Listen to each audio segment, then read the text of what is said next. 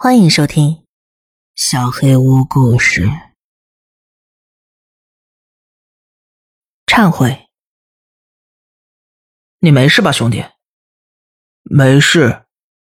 你确定吗？我没事。很好，放松就好。那我们就能快一点。呃，首先，我得问一些基本问题。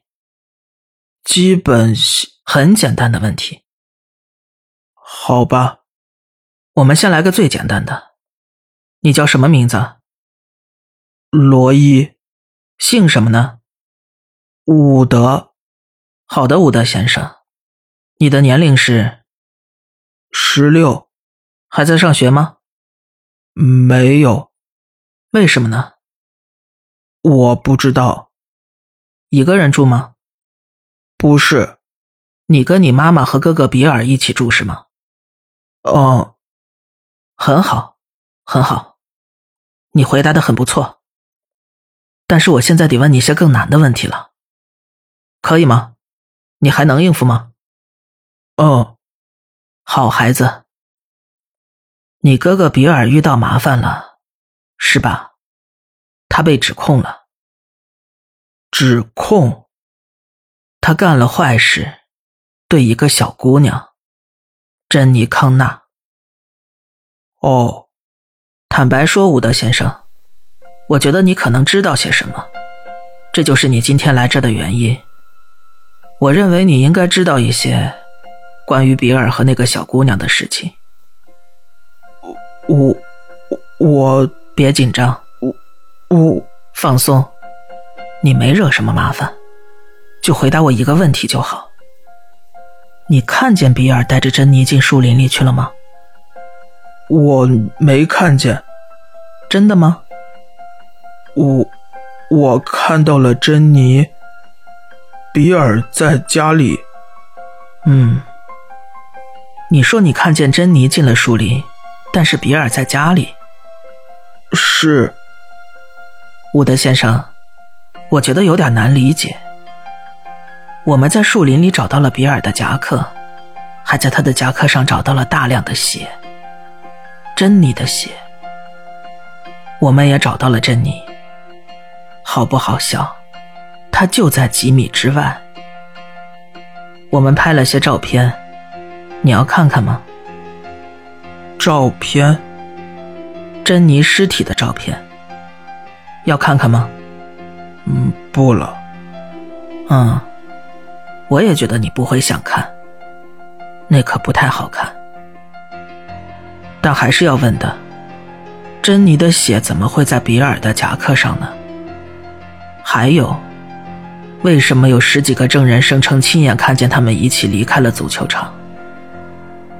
证人，伍德先生，我知道你从球场上一路跟着他们，我们从摄像头上看到了。所以我再问你一次，你看见比尔带着珍妮到树林里去了吗？我看见了吗？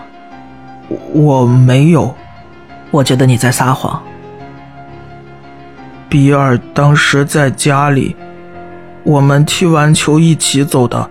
比尔说让我送珍妮回家。你送的珍妮？外面很冷。比尔说穿我的外套吧，送珍妮回家。我说：“我们去树林里吧，去树林里吧。”珍妮拒绝了，我非常生气，我推了她一把，她的头受伤了。什么？我把她藏在了树林里，我很害怕，我不想惹麻烦的。然然后她醒了，她，她疯了一样大喊大叫，然后我就打了她，我，我打了她，所以她。闭嘴了。嗯，那夹克呢？夹克，夹克，比尔的夹克，夹克，我藏起来了。藏哪儿了？我的床底下。天哪，不对，不是你的床底下。我，我，再想想。这辈子就这一次，他妈的好好想想！我，我你把它藏在树林里了。我把它藏在树林里了。嗯，别忘了，这很重要。哦，对不起。等他们真正来问的时候，你得记清楚了。对不起，对你大吼大叫。我讨厌看你傻乎乎搞不清楚的样子。我知道了，比尔。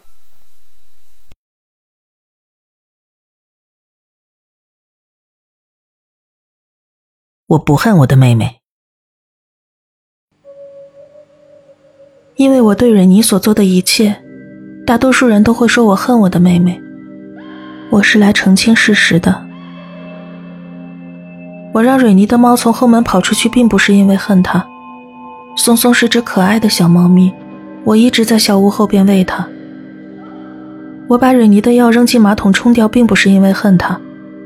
不过马桶差点堵住时。我确实有点慌。我把蕊妮的生物论文抹出，并不是因为恨他，反而他因此有理由去图书馆见他喜欢的那个管理员了。他刚给手机充上电，我就拔下插头，并不是因为恨他。我拔下插头，这样爸爸妈妈就不能再给他打电话了。我在客厅里用了漏电的插座，也完全不是因为恨蕊妮。我真的不恨我的妹妹，那场大火并没有害死她。蕊妮没有为了要救松松而跑回家里，蕊妮没有吃下那些药，所以她没有睡觉，她在图书馆里重新写她的论文。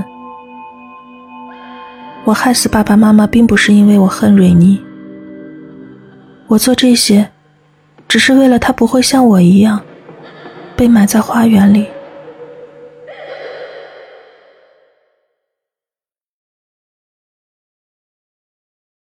盲童。刺死！西尔维亚用颤抖的手指指向我的弟弟亚瑟，他那双乳白色的、看不到瞳孔的双眼朝着亚瑟的方向闪着光。弟媳艾格尼斯在桌子对面愤怒的颤抖着。我丈夫丢下叉子，把女儿拖回卧室，边走边骂他，脸涨得通红。当晚剩下的时间，我们都很尴尬，我们的交谈再也没有恢复正常的氛围。两周之后，艾格尼斯在办公楼的停车场被人用刀刺死了。一个醉酒的大学生发现了他的尸体，在吐了他一身之后报了警。我弟弟发誓他并不会憎恨我的女儿，但是我看出他撒谎了。有天，我女儿的盲文老师给我打来电话：“太太，不知道为什么，您女儿一直在说触电，触电，已经过去半个小时了。”她没办法专心学习，您能跟她谈谈吗？所以我跟她谈了。九岁的西尔维亚说她并不太理解这个词，只是她刚刚在学校学到的新词汇。一周之后，一名电工身上发生的离奇事故上了新闻，涉及到一堆打结的电线和一桶水。我并没有见过西尔维亚那位盲文老师。但是电话采访中，他的声音如此熟悉。他是我的爱人，我的灵魂伴侣。丈夫深夜加班的时候，我把西尔维亚叫到了卧室。宝贝儿，有什么要告诉妈妈的吗？他犹豫了。你知道，你什么都可以跟我谈的。他再次否认。妈妈，我对你没有秘密。丈夫回来了，他走进卧室，头发有点乱，双眼有些无神。西尔维亚没有像往常一样跑过去拥抱爸爸，而是转向他，烧死！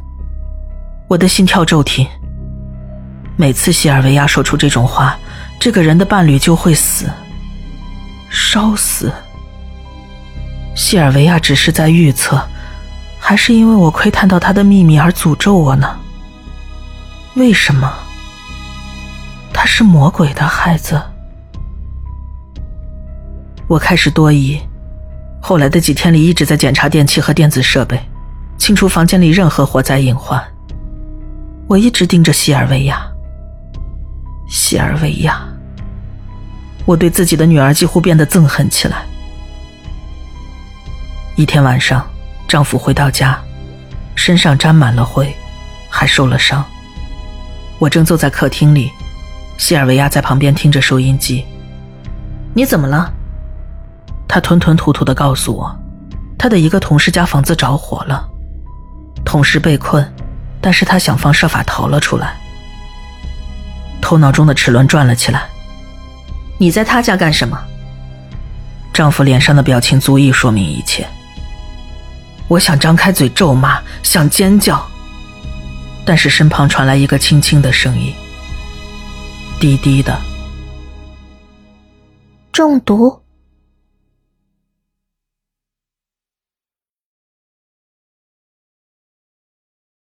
报警电话。九幺幺，你有什么情况？呃，你好。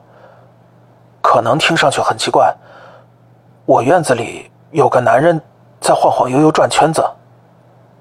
先生，您能重复一遍吗？呃，他看上去好像是生病了，迷路了，还是喝醉了。我刚才起床去拿水喝，听到前院窗户外头的雪在吱嘎响。我就往外看了看，我现在还在盯着他，他离我窗户大概十来米，我觉得不太对劲。先生，您的地址是？采石场巷幺六幺七，在帕尼拉路上。我派辆巡逻车过去，就是路程有点远。先生，您一个人在家吗？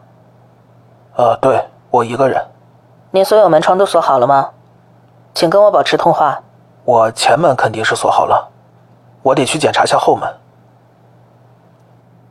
呃，谢谢您的帮助，我知道很奇怪，不过我还是希望。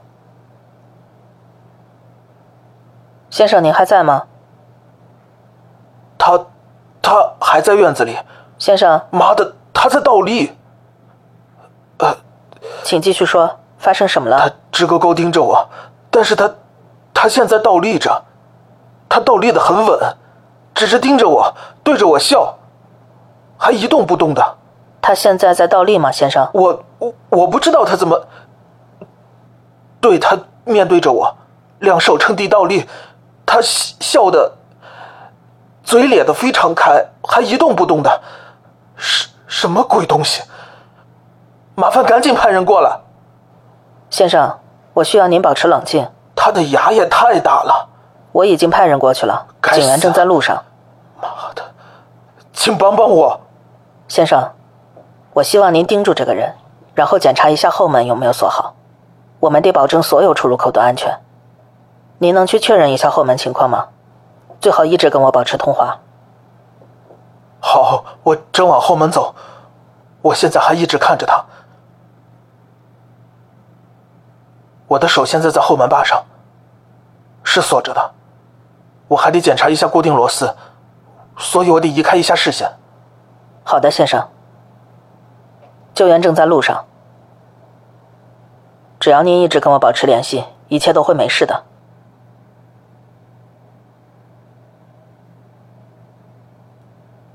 先生，先生，您还在吗？他他他的脸贴到了玻璃上。先生，我听不清，发生什么了？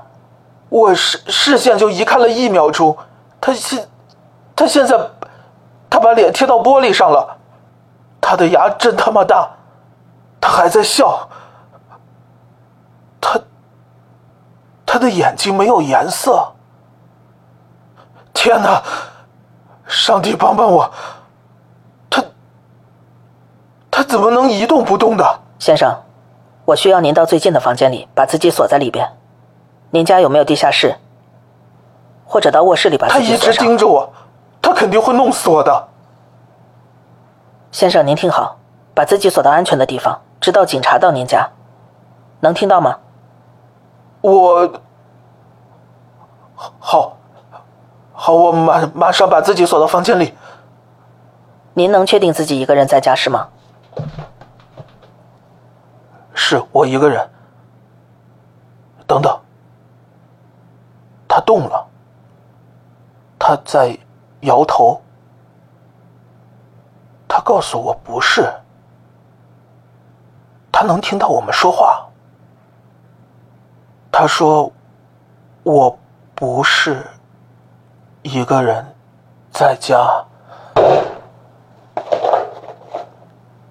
先生，先生，您还在吗？我听到一声巨响，你还好吗？先生。